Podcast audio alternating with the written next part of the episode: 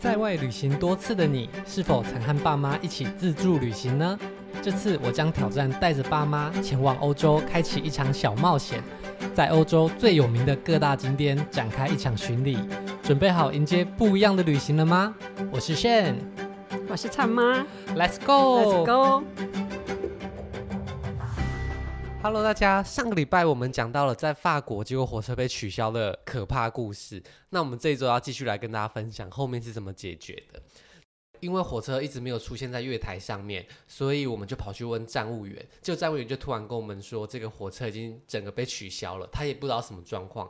那得知这件事的当下，你心情怎么样？哦，真是的，这个事情怎么会发生在我身上呢？老天爷啊，这个事情要怎么办呢？你知道，其实我当时其实心里想说啊，果然出问题了，因为我一直觉得好像这次太顺利了，怎么没有发生一点意外？我觉得这不是法国人的个性啊。对对对对对，应该会有一点什么小问题，但我没想到这个问题这么严重。那为什么我们一定要搭到这班车？因为巴黎离坎城的距离蛮远的。那我们隔天呢要搭乘游轮，邮轮大家都知道，它就是出发时间就是不等人。所以你一定要在特定的时间前到达它的港口，你才能够搭上那艘船，不然船它就直接开走，没有理你了。我们要搭船的时间是隔天的下午，好像两点多以前。然后现在，呃，从巴黎到坎城的火车，可能至少也都是要搭个三五个小时以上，所以我们非常可能赶不上那一艘船。是因为已经晚上八九点了，又没有别的船可以到坎城。那时候我们甚至还想说，哎，有没有什么其他方法到，对不对？对对对对，我们那时候想想了一些，看有什么可以解决的办法，但是最重要是我们的行李也还没有领出来，所以根本也都动不了，也没有办法做下一步的那个。而且我们也查过，那时候的时间八点多要到坎城，几乎都已经没有车次了，什么都没有了，嗯，好像也就只能够在第二天。才能处理这样子啊。那因为当下工作人员跟我说，哎，火车取消了，我也是很着急。我问他说，哎，那要怎么办？他就说，哎，那你就去问售票处的工作人员。那那时候我听到我已经晴天霹雳，口干舌燥，想说，天哪，我又要到坎城，然后现在又带着爸妈，根本不知道怎么办，连今天晚上去哪里都不知道。所以我们就只好暂时的分开行动。我就赶快跑到售票口那边，结果一跑过去的时候，发现。他们都打烊了，晚上八点多，所有的铁门都拉下来了。你要找工作人员，一个都没有。那这时候我又完全没有办法，只好又跑回月台，然后跟工作人员说。工作人员又说：“哦，我不知道，我刚调来这个火车站，我不知道怎么处理。”然后我问他说：“哎，可是售票处的人都已经下班了，那边也没有人可以找。”他就说：“那你就去其他的火车站，就另外一个火车站，可能走路十到十五分钟，那边的车站的人比较多，那你可能要去那边问问看。”然后这个时候我就想说，天呐，也没办法了，我只好赶快去跑，我总不能在这个火车站干等吧？那那个时候你有做什么事情？因为我我分配到的任务，我就是呃要负责领行李出来。嗯，那我跟站务人员，因为我是。我英文不行，法文更不、嗯、更不必讲了，我更都都不行，我只会一个 yes 跟 no 这样子而已。嗯、结果那个那个呃那个站务人员，我我一直跟他比说我要领行李，嗯、他就叫我就两只手说说等一下等一下等一下。嗯、可是我时间我又我连车票在哪都不知道，又叫我一直等，我就很急，我就一直去找他，一直去找他。哦，他可能后来让我烦了也不那个了哈，就呃就去处理这样子。嗯、后来。处理了还是不行，他又跟我讲说，他跟我比说，他要电话联络怎么样，请人家来处理这样子。嗯、后来就有一个人，就站务人员就要带我出去，嗯、他要带我走。嗯，呃，后来我知道说他要带我去服务中心，就是专门售票跟一些问题的服务中心这样子。嗯、但是我听到大家告诉我的意见，我现在行李又领不出来。我们家的小朋友又在处理车票的问题，他又要把我跟我们家老爷带走，嗯、我很紧张，我不想跟他走，他又一直比手势叫我跟他走，跟他走。嗯然后就跟他讲，那我就一直跟他讲，no no no no no。我想说他帮你解决了，你还在弄，弄，那我一直嘿呃，然后他就他他表现的这个这个这这位站务人员表现的还算非常让人家觉得是可可那个的，他就一直跟我讲，哎，他就一直笑着跟我讲，不要紧张，不要紧，他的意思是说你不要紧张，不要紧张，哎哎，他他他一直比手势叫我跟他走，一直跟他走。那后来我我看他又笑又笑笑的，又一直。对我的情绪，他好像感觉他想要安抚我这样子。嗯，那我其实当下我真的是无计可施，无计可施，我就只好跟着他走，就跟我我跟我们家两个老爷就跟着他走。哎，结果他就把我带到服务中心那，好，就是有站务人员的地方去了这样子。嗯，那然后他就去敲了门，站务人员就出来，站务人员跟我讲一些法文呐。嗯。我我我通通听不懂，但是我们家老爷听懂了几个字。他说他们也没办法，车子就是没开了这样子，他也不知道怎么处理。嗯，在这个时候，哎，又有呃。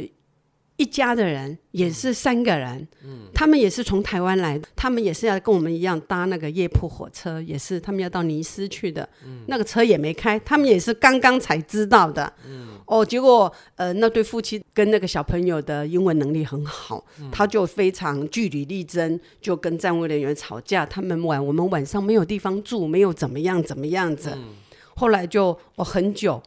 后来就很久，那我那那我们家老爷就一直提醒我说要打电话给小朋友哦，因为这个事情我们不是我们在那边可以当下解决的。嗯。后来我们小朋友看可能听到我们被人家带走了吧，他也紧张，一直要问我们在哪里，我也搞不清楚我到底在哪里，因为那个车站一直在整修，很多地方都围起来的。嗯。啊，后来好不容易大家碰面了，他们你们就在据理力争在那个，那他们在讲的当下呢，我还是。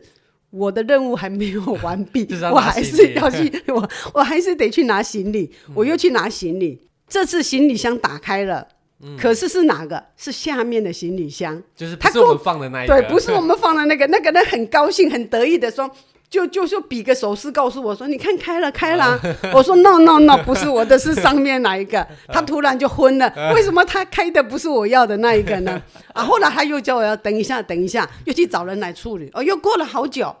后来我发现他们拿了一个机器啦，可能是一个电脑或是什么，嗯、按个两下，我那个就开了。嗯、我想从头到尾这一个多小时，你不就整下文吗？你直接拿那个东西按一按，我的不就开了吗？就是前面到底在忙什么？这样对。搞不清楚在忙什么，但是当下，呃，也也是除了道谢还是道谢哈。嗯、我们领了行李就赶快去配合他们，大家还在处理那个事情。嗯，呃，后来就是如你们所说的，已经他可能帮我们，他帮我们安排了住个地方，也开了一些证明，嗯、呃，让我们明天早上在另外一个车站，哦、呃，看可不可以有座位，能够让我们顺利上车。所以其实那个时候啊。你这边也是发生非常多事情的。那我记得我就是正要跑去其他车站的过程中，就接到你们的 LINE 的电话，然后就说啊，我们现在呃被带走了。然后我问他去哪里，你就只说我也不知道，我也不知道是哪里。那其实那个位置啊，并不是一般游客会去的售票亭，而是他们可能在整修当中的临时的办公室。所以它其实是在月台跟月台中间。那你可能要特别绕个弯才进去。那好不容易可能。终于有个明智的人跟我说是在几号月台旁边之后，我才顺利的找到。那当时啊，工作人员其实我觉得在欧洲或者是很多地方，你要做什么事情都要去争取。就是你跟他说，如果你就是默默的说好，那他们也就是默默就好，那你就去吧。你一定要在那边跟他说，你这样不行，我要干嘛干嘛干嘛，或者你应该要干嘛干嘛干嘛，他们可能才会思考说，诶，那他能够提供什么样的方法？对，他们就比较不能拍拍屁股说哦，我没办法，我不是你的员工。你在那边跟他吵，他可能就还是得势必的解决你当下的需求。那后来他就跟我们说，好啦，那你就是只能隔天才搭别班车，因为他们就是没火车了，也没办法。那隔天早上你再自行找火车，他们再帮你安排搭别班车到你原本要去的地方。那当天晚上住宿呢，他们就有呃，可能他们自己的旅馆或者他们配合的旅馆，他就说哦，你们需要几个房间？我们就说哦，我们是两个家庭，三个各三个人，所以总共六个人，那给我们两间四人房，这样就可以了。嗯、那他就说好好好，他就把房间写给我们，然后就让我们离开。结果我们就自己走去车站的附设的饭店呢，其实走路大概五到十分钟，也没有到很远。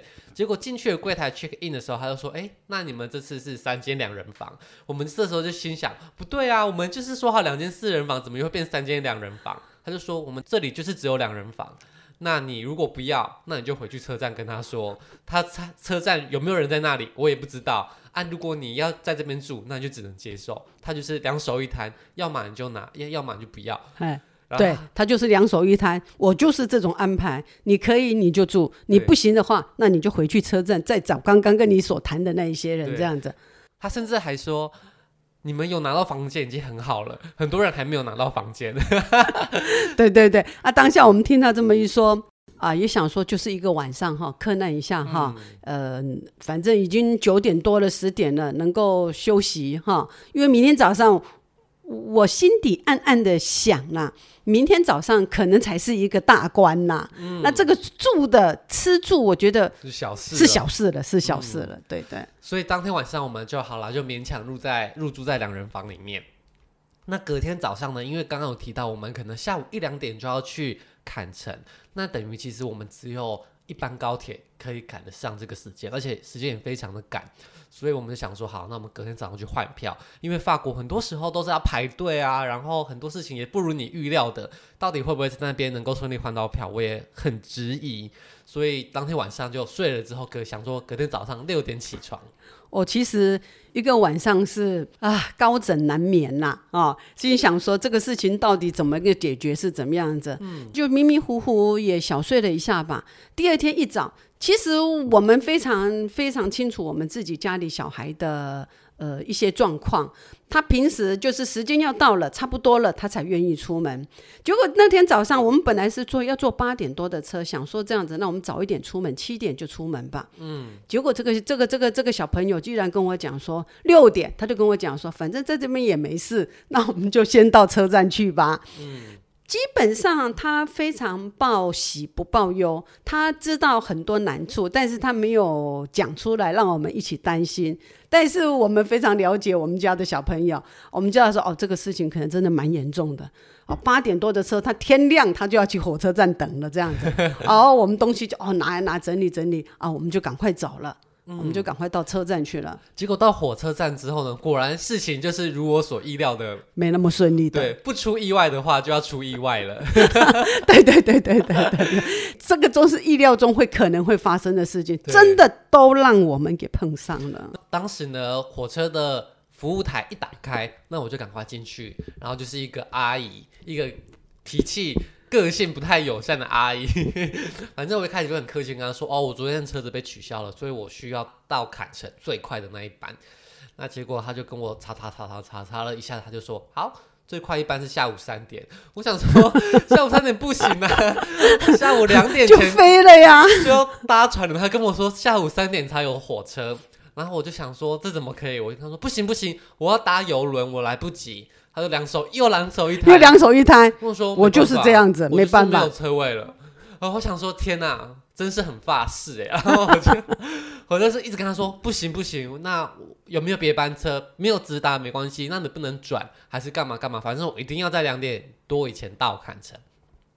结果他就在那边慢条斯理查查查，最后他就跟我说：“好，我勉强。”他都是讲英文啦啊，他就说我勉强帮你安排。那你可以搭早上八九点的那班高铁，但是你没有位置，你就是只能站站的，对，你只能站到坎城去，大概站四五个小时。那当下我想说啊，没办法，能够到总比不能到好，好，是是是，那我就接受了。他就开一张手写票给我，他就说，那你就是凭这张手写票上火车，然后自己站到坎城去，然后。拿到所有票之后，我就回到呃火车站，跟爸爸妈妈说：“哎，你们可以去吃早餐了。”这时候想想，不对啊，明明在网络上的订票系统其实是订得到座位的，嗯、只是说哦，本来是。一等舱座位，我就想说，那我们可不可以换到一等舱，或是怎么样加钱怎么样的？或二等舱或怎么那个的位置？对，反正我就是想说，既然还有位置，是不是有什么方法可以，不论是加钱，问他帮我们申请，可以换到有位置的地方？嗯、不然要站三五个小时，我觉得对老人家来说真的太可怕了。结果又过去，结果这个时候呢，柜台已经大排长龙，而且。他们的办事效率可能就是慢慢一个一个的来，所以这时候光要排队排到能够见到这个服务人员，可能就要十五分钟。然后我就在那边排，想说没办法，也只能排，我也不好意思直接过去找他。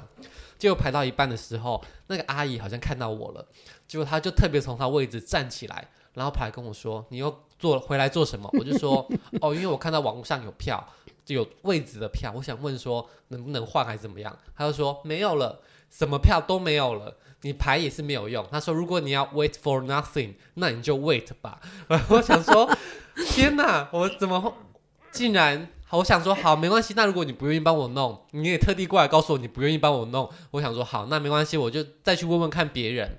就就排排继续排，就快要等到我的时候，他可能看我不死心，他就跑去他的柜台跟每一个他的同事讲说那个先生怎么样怎么样。怎么样 OK，对，然后他就跟每个人都讲了一轮。我想说你不帮我处理就算了，你还叫其他人都不要帮我处理，你也太闲了吧。但是我这时候看到我就傻眼，我就只好站在旁边等。结果我也没有离开，可能过了一下，他们的一个经理还是一个负责人就过来跟我说，就是没有位置。那如果你要坐的话，那你就上了火车，看到有什么位置你就自己坐吧。他说他们就是只能这样子。那我想说好吧，那就只好这样子，就只就又再回去了。就过了一下，想说不对，我们有旅行不便险。那如果说我们今天搭这班火车啊，真的没有办法顺利赶上游轮，来不及的话，那有这个。取消证明，至少我们可能还可以申请，嗯、呃，可能再搭火车到下一个城市有保险的给付，所以我又再回去排了。就这时候排的时候发现，哦，这个排队位置又更长，超级长。而且我本来想说，哦，是不是工作人员对我很不友善？就发现没有啦，其实他们对所有的人都超级不友善的。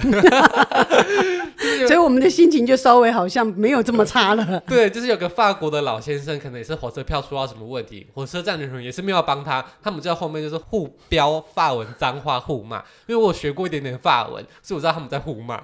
但其实你不用学法文，你也知道那个语气是在互骂。就想啊，好了，他其实对每个人都是一样的不友善。结果后来排排排排排，我又排到了队伍的终点，然后想说好，那我要跟工作人员说我要申请误点证明。这次是一个男生，他就说好，那我帮你开证明。结果他就带着我回到他的办公桌，结果好巧不巧，他的办公桌又在那个阿姨旁边。阿 姨又看到我，又说你又怎么了？你又来干嘛？那个阿姨对你真的是呃非常非常感觉意见很多的。对，然后那个先生就跟他说哦，我要办取消证明。就阿姨就说我们没有这种东西。然后就叫我离开。嗯、我想说，那个人都已经说要帮我办了，那你为什么还不让他帮我办？然后他就说我们就是没有。然后他就跟那个人一直在抱怨，可能抱怨我已经排了两次这件事。然后那个人可能也不太想理他，就说好好好好，然后他就继续做他的事。然后他最后呢，其实法国铁路他们也没有正式的取消证明哦，他就是印了一张他们的火车时刻表，然后上面写这班车被取消了给我，他就印了一张他们官方网站或是哪里查到资料印给我，然后说你就拿这个吧。我说：“那你试试好，好歹帮我盖一个你们车站的章，然后他就盖一个车站章，然后我们才顺利的结束了这个在换票对换票的过程，然后搭上高铁。那搭上高铁之后，至少就安心了一半啦，因为你赶不上的话，那也就是你的命了嘛。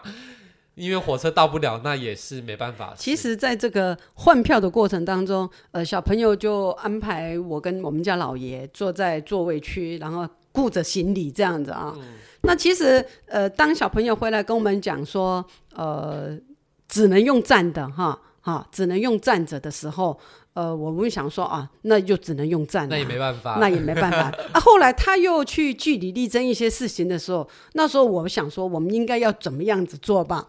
我们家老爷居然讲说，对，我现在想喝水。那我现在自己去买好了，就不必那个了。他想的办法就是这样子。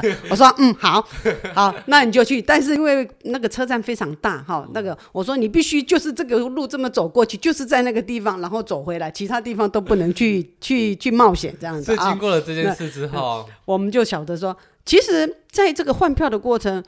我也做了一些功课，我我我我我就上网去看，如果万一真的换票这么不顺利的话，那我该怎么处理呢？嗯，我就网络最简单的嘛，也不可能机票嘛，哦，火车票也就是没办法，还有一个计程车，呃，计程车，我查了一下，从这个巴黎到坎城的计程车要几个小时，要多少钱？最重要的，哈，我看到一千四百六十六欧元呢，有四五万块。而且我们现在是六点的时间，哈，六点的时间，你若坐计程车那边去，大概要八九个小时，我下午的时间根本也来不及呀、啊。所以就是只能祈祷我换票顺利就对，对，就只能祈祷换票顺。但是至少，嗯，待会小朋友来跟我讲，如果只是座位，我我当下想，不管什么，不管什么缘故或是什么样子啦，只要能上去火车，我认为就好了，这样子。那最后呢，我们顺利的搭上高铁，那抵达了坎城。那其实时间已经非常的紧迫了，所以我们就是只好马不停蹄的赶快跑到登船的地方。但其实坎城呢，它不是一个非常大型的港口，那一般的那种超大型的游轮是没有办法停泊在里面的，所以在坎城并没有一个很大的邮轮中心或是码头让游客靠在那边，所以我们只是。大概知道在哪个方位，结果拖着行李过去的时候，看到一整片的海滩，一大人在晒太阳。我想说船呢？到底哪里有船，船呢？那好不容易，我就是想说，不对啊，我一直往这个海滩尽头跑过去，不会有船啊。才发现哦，原来在码头的另外一边有一个小小的位置，然后有一个小小类似像铁皮屋的建筑，想说该不会是那边嘛？那因为行李很重，所以我就一个人跑过去，就跑到那个底端的时候。才看到有张 A4 纸，上面印着“哦，游轮登船处”。我想说，你个 A4 纸印在这边，沿途都没有告示，真的有人找得到吗？对，我想说，这么大的游轮公司，而且是在坎城这么大的城市，怎么就这个 A4 纸这么样子写着这个是登船处呢？但好险，真的是很幸运的，我们终于终于总算在那个截止时间，截止时间。然后我们过去 check in 的时候，拿行李过去给他们工作人员，然后他们看到我们说：“哦，你是 Mr. 蔡。”他想说就剩你没上船了，所以我们就顺利的把行李寄过去，然后过了安检，想说：“哎，那就可以顺利登船了。”嗯。不过这边有个发生的小插曲，就是他们看到我们护照的时候，他就开始跟我说：“哎，你的签证呢？”我想说欧盟不是免签吗？结果他们就一直想说：“嗯。”没有要签证，而且那个人员也不太会英文，他因为是法国当地的工作人员，对，他就是说要签证，对，他又耽这个又耽误了有有有有一些时间。对，那时候我们想说啊，该不会好不容易赶来这里无法搭船吧？可是从头到尾我都不觉得要什么签证啊，嗯，然后我就很担心是不是自己漏做什么事。我们在旁边等，他就说没关系，你就等一下。过了一阵子，可能有十分钟、十五分钟，就从船上下来一个呃白头发的。像主管的人，对，主管级的，主管级的。嗯，那他看起来就是在船上负责这些安全事务的。然后他就研究一下，发现哦，原来问题就是出在我们的护照上面写着 Republic of China。现在旧版的护照在台湾下面会印这行 Republic of China。那工作人员他们的那一个。表格上呢，就写着需要签证的国家 China，然后他就觉得哦，那我们应该要有欧洲签证，对，所以就卡在这个时间。后来那个人看到我们的护照写哦，台湾台湾 no visa，然后我们就过去了。嗯、所以如果今天你害怕在入关呢、啊，在进入各国的时候遇到这个问题的话，现在新版的护照这个 Republic of China 已经印的小小的，然后印在那个图片里面的，所以就比较不会遇到这种问题。对对对，那好不容易我们就把行李放到接驳船上，因为它的大船无法停靠进来，所以我们只能搭小小的接驳船，然后再开到比较靠海面的地方，才能够换乘到大船。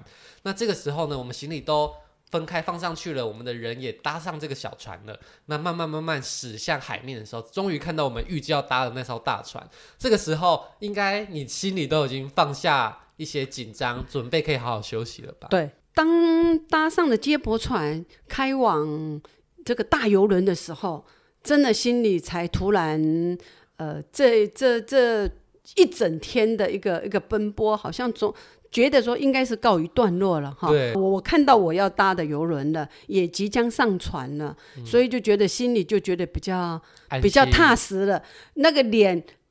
应该说，终于不会想要再哭了的感觉，这样子。从昨天晚上七八点得知自己火车被取消，不知道今夕是何夕。对，到现在火车被取消，行李又拿不出来，所有的事情一箩筐，怎么都会发生在我们身上呢？然后终于到了现在，我们可以踏上船了。哦，真的想说，哦。真的是有四个字，我真的知道说什么叫欲哭无泪。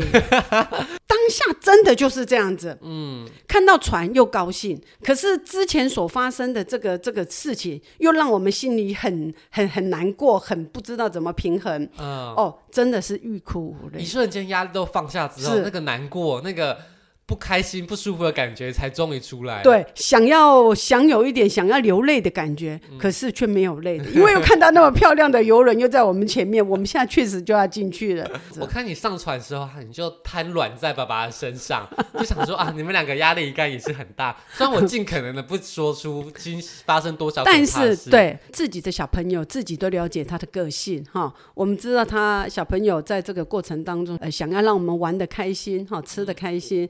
所有所有的事情，他都自己承担，他没有呃说什么让我们会担心的事情。但这个紧张的氛围是没有办法骗得了人的。是我我从头到尾我都感受上，我我我真的都感感受到这样子啦。所以当看到那些那个船我们上去的时候，哦，那真的是非常感人，呃、非常感人，感动。好，那经过这么紧绷的一整天之后呢，我们终于搭上这艘游轮。那游轮其实非常非常的算是超出我们想象的高级跟舒服，所以呢，我们也才可以好好放下心来，好好的休息。那大家不知道想象中的游轮是什么样子？其实我觉得游轮它就像是一个大型的饭店，只是它是漂浮在海上。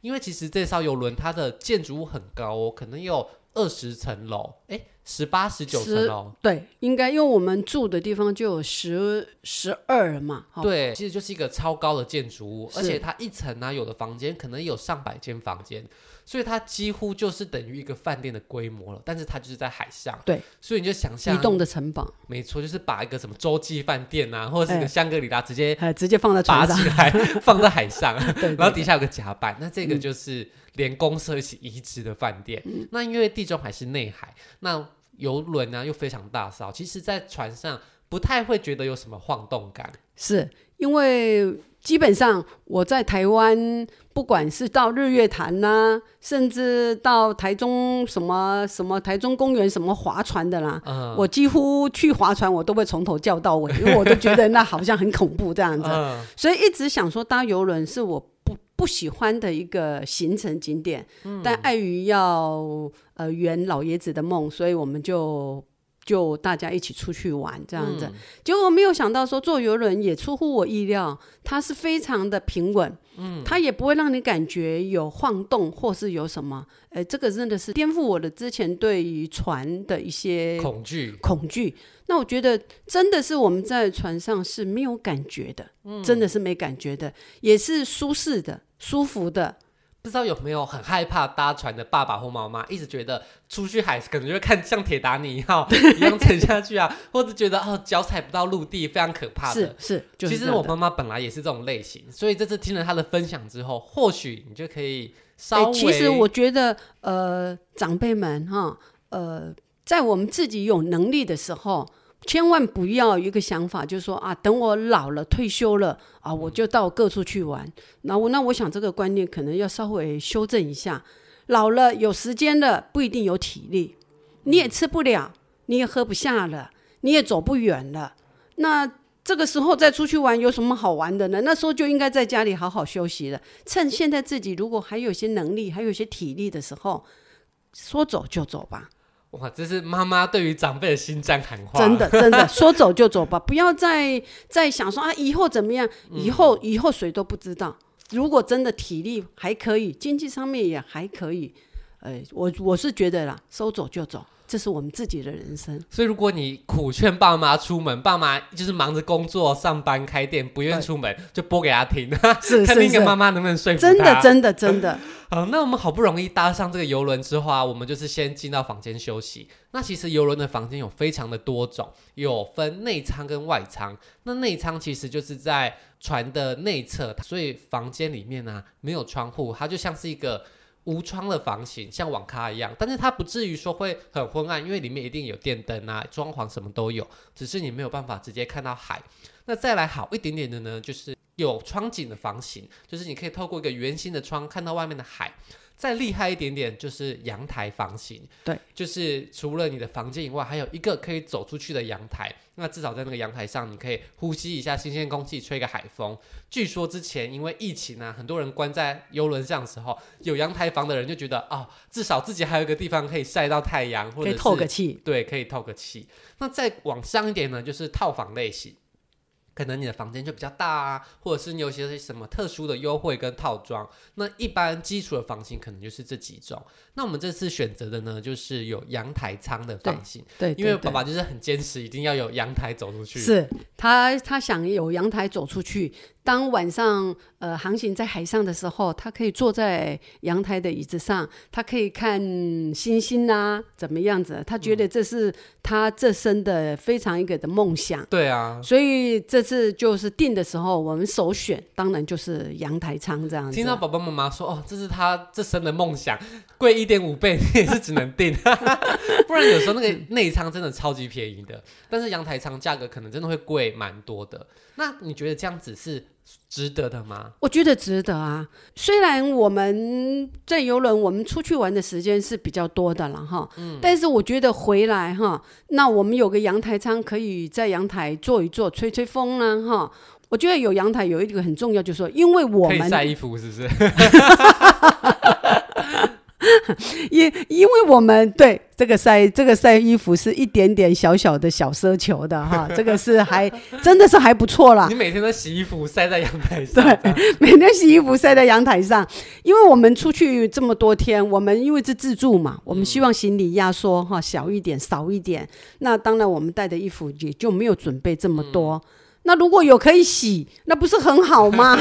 对不对？可以晒衣服，你觉得阳台上还有一个你本来觉得还有什么优点？我我我觉得我们出去就是回来的时候，因为虽然有电视，嗯，但是我们船航行在那个时候是没有网络的，连电话都不通的，对，连网络都没有的。嗯，所以你如果有个阳台舱的话，我们在船上有很多的百货那个那个食物的时候，我们拿到拿一些在那边吃啊，喝喝酒啦，喝喝茶，喝喝咖啡，在那边聊聊天，其实真是很惬意的，很不错的。嗯，这一个景啊，是我们这辈子可能。呃，不会很常会碰得到，或是有的一个经验，我觉得呃是很不错的。当然，嗯，经济可可能因为我们也不晓得价格问题啦。当然，如果有经济考量的话，这也是不错了。但是如果呃不是差相差太多的话，我觉得阳台舱应该会是大家坐游轮的首选。那我们简单介绍一下这个船上的房间，其实它也没有到非常的豪华，就是你一进去之后呢，左边有一个浴室。那浴室就是洗脸盆啊、马桶跟淋浴间都是有的。那它就是一个人使用就是极限，也不太能够两个人一起用那个。对对对对对。麻雀虽小，五脏俱全的小房间。再来就是一个双人床。那如果今天我们家是三个人住的话，它的沙发就会被放成布置成一张沙发床。那我个人睡起来，我是觉得还算蛮舒服的，也不会觉得很窄，不能翻身。好，所以我觉得是可以租到三个大人的没有问题。好，这个沙发床是足够的。